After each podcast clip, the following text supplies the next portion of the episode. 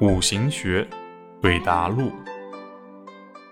男生问：“老师，如何能改善时间局的自我运动模式呢？”这是一个很难用语言和概念描述的问题。在五行学的世界里，像这样的问题，无论如何回答，都会有自相矛盾的地方。但具体到一个人或者一件事，则不会有矛盾。我就这个问题简单的说一下，但不可执着于说的文字概念。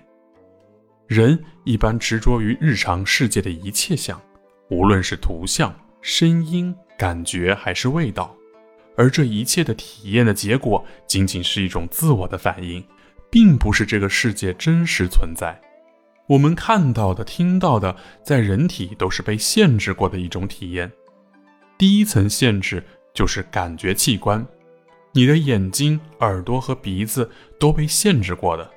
同时，这种限制还进行了分类，于是你的感觉的世界并不是一个全息的世界。第二层就是你的经验和信仰。当一个世界的存在经过你的感觉器官的过滤，进入你的意识后，你的意识将会对这些东西进行再加工。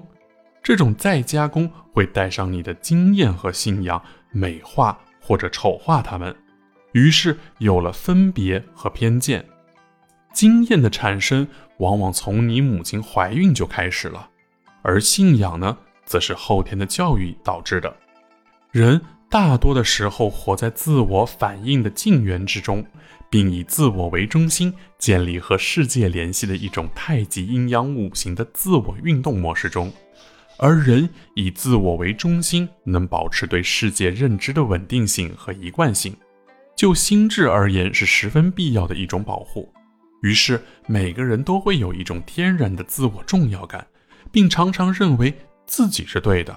然而，在十分孤独、发高烧、遇到危险、极度恐慌的时候，我们会出现一些奇妙的感觉和经验。这种经验并非是期待、假设、想象，而是一种直接的体验。对此，我们一般会感到害怕和恐惧。又感到十分有吸引力。一般人由于经验认知和信仰教育，会回到自己的模式中，这样才能保持自己建立的太极稳定的运行。如果无法回到自己的运动模型中，就会出现身心分离的现象。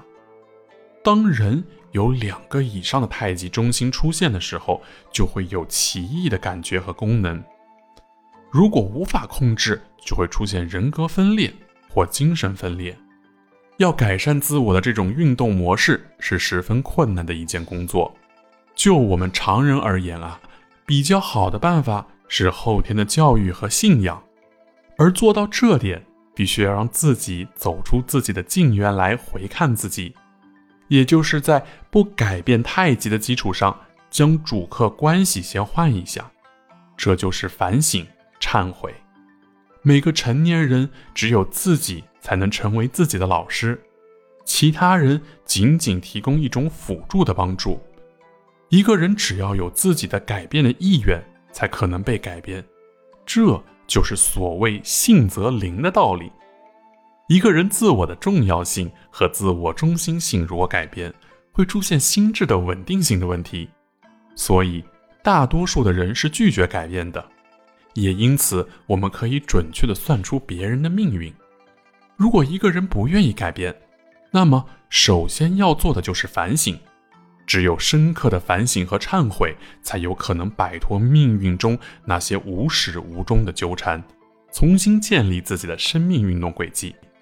如果一个人愿意改变，还可以将自己的意愿专一集中，使自己有一种极为清晰的目的感和使命感。当这种目的感和使命感可以做到不被任何相对的利益和欲望干扰的时候，命运的轨迹也就会根据意愿有所改变。这就是不以自己为中心，而是以自己的食神意象为中心。其实，古代所谓的从格啊，说的就是不以自我为中心，以食神的意象为中心的一种特殊方法论。